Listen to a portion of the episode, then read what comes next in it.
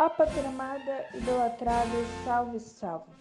Brasil, 2021, em plena pandemia do coronavírus. Hoje, viemos falar da ameaça à democracia. A ameaça Jair Bolsonaro na presidência da República. Bom dia, boa tarde, boa noite. Sejam todos, todes e todas bem-vindos. Hoje, no nosso podcast, iremos falar sobre ameaça à democracia, assim como já foi dito pela nossa amiga Júlia. Meu nome é Rafael. A partir da frase Deus acima de todos, Brasil acima de tudo, dita pelo slogan do presidente Jair Bolsonaro, começaremos nossa reflexão. Essa frase foi usada na campanha de 2018, aonde após o golpe dado na presidente Dilma, começava-se uma movimentação progressista e agressiva contra os direitos e contra os deveres do governo. A partir desse momento, a partir dessa frase, já se tinha um deslumbre do que estava por vir.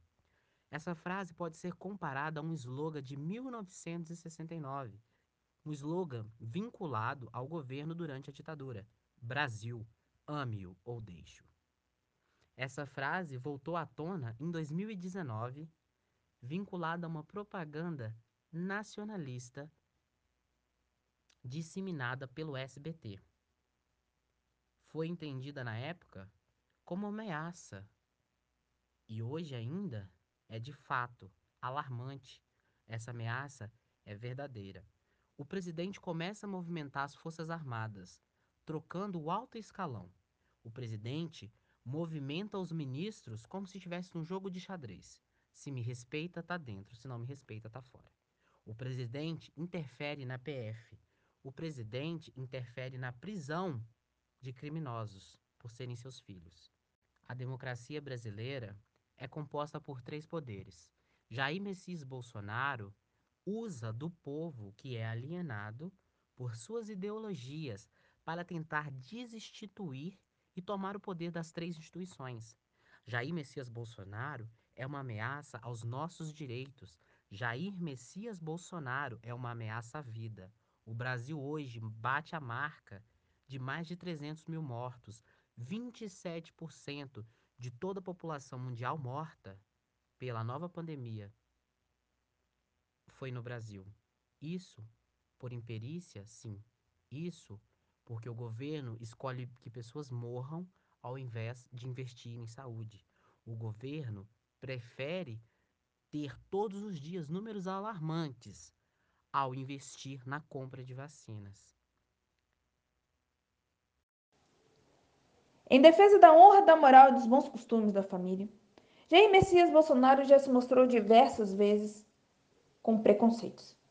Entre elas, uma vez dizendo sobre sua filha ser uma fraquejada, por ser a única mulher que ele concebeu. Com sua ministra, Damares Alves, tivemos outra polêmica também, de que menina veste rosa e menino veste azul. Todos podem se vestir de qualquer cores. E, sendo essas falas, uma coisa muito retundante que não podemos deixar passar, foi esta fala a seguir. Como estava solteiro, esse dinheiro do auxílio moradia eu usava para comer gente, que foi dita no dia 11 de janeiro de 2018. Jair Messias Bolsonaro não se comporta como um presidente. Jair Messias Bolsonaro se comporta como uma pessoa que não deveria nem existir.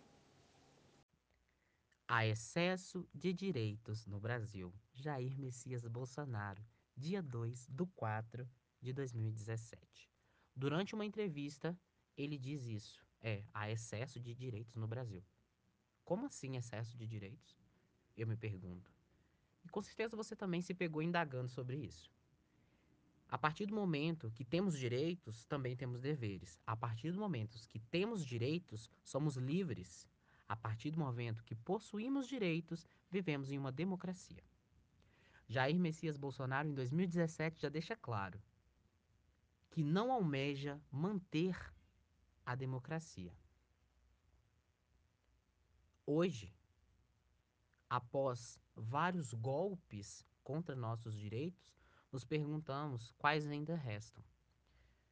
Vou citar logo a Previdência. A primeira coisa que ele interfere. Ele estende a idade para se aposentar e ele estende o tempo de trabalho. Ele, pouco tempo depois, atua alterando as leis trabalhistas. Bolsonaro ainda coloca: vocês preferem trabalho ou vocês preferem direitos? Trabalho sem direito? Estamos retrocedendo? 500 anos de escravidão? Agora vamos novamente entrar nesse processo? O Brasil é o país onde ricos ficam mais ricos e pobres ficam mais pobres. Nossos direitos são a linha tênue que ainda nos fazem ter dignidade para viver. Isso mesmo, dignidade para viver. Somos um país de terceiro mundo, não só na economia, mas também no atraso mental. Somos o país do analfabetismo, não só nas escolas, mas também no pensamento. Analfabetismo funcional. Aos eleitores de Jair Bolsonaro, comecem a ler, pesquisar, entender a história do seu país. Pois o mesmo está deturpando tudo aquilo que o povo brasileiro construiu, tudo aquilo que o povo brasileiro é. Nossa raiz é de alegria. Nossa essência é de felicidade. O nosso povo sempre trabalhou. O nosso povo sempre enfrentou mundos e fundos. Sim, o nosso povo é um povo guerreiro, que merece ser reconhecido e respeitado como tal. Jair Messias Bolsonaro não me representa. Jair Messias Bolsonaro não representa a democracia. Jair Messias Bolsonaro não representa o Brasil. Então por quê? Ele ainda é presidente? Pelo analfabetismo funcional. Se você é um analfabeta funcional, não tenha vergonha. Pesquise, converse e discuta. Tente entender um pouco. Mas não entender só a política, para não entrar nesse jogo de futebol. A política entrou num campo que ela se manifesta como a Copa do Mundo. Não entre nisso. Investigue, entenda seu candidato, pois a ameaça à democracia é algo evidente e algo atual. 2022 chegando, as pessoas começam a se organizar. Não só para se candidatar, mas também para manipular. Pense e reflita. O governo fará muito mais que o diabo para não deixar o poder. Só não percebe quem não quer. Dia 27 de 12 de 2018. Essa frase foi dita.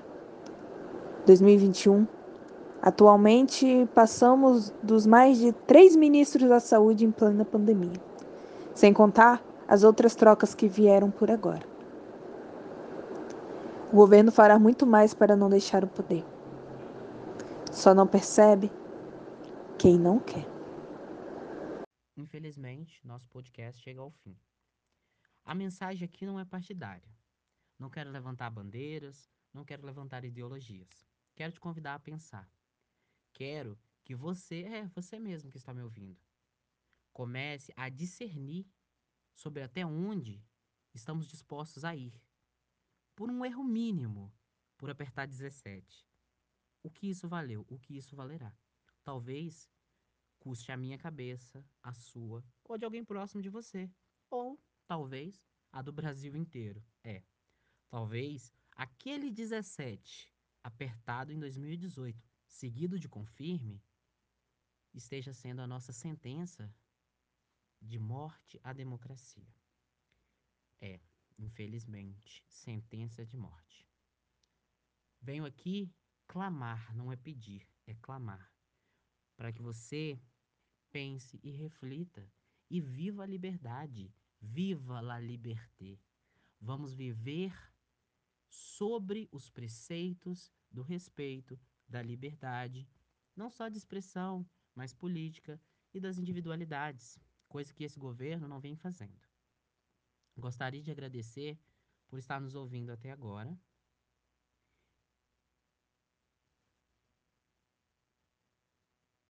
Muito obrigado, um abraço e até a semana que vem.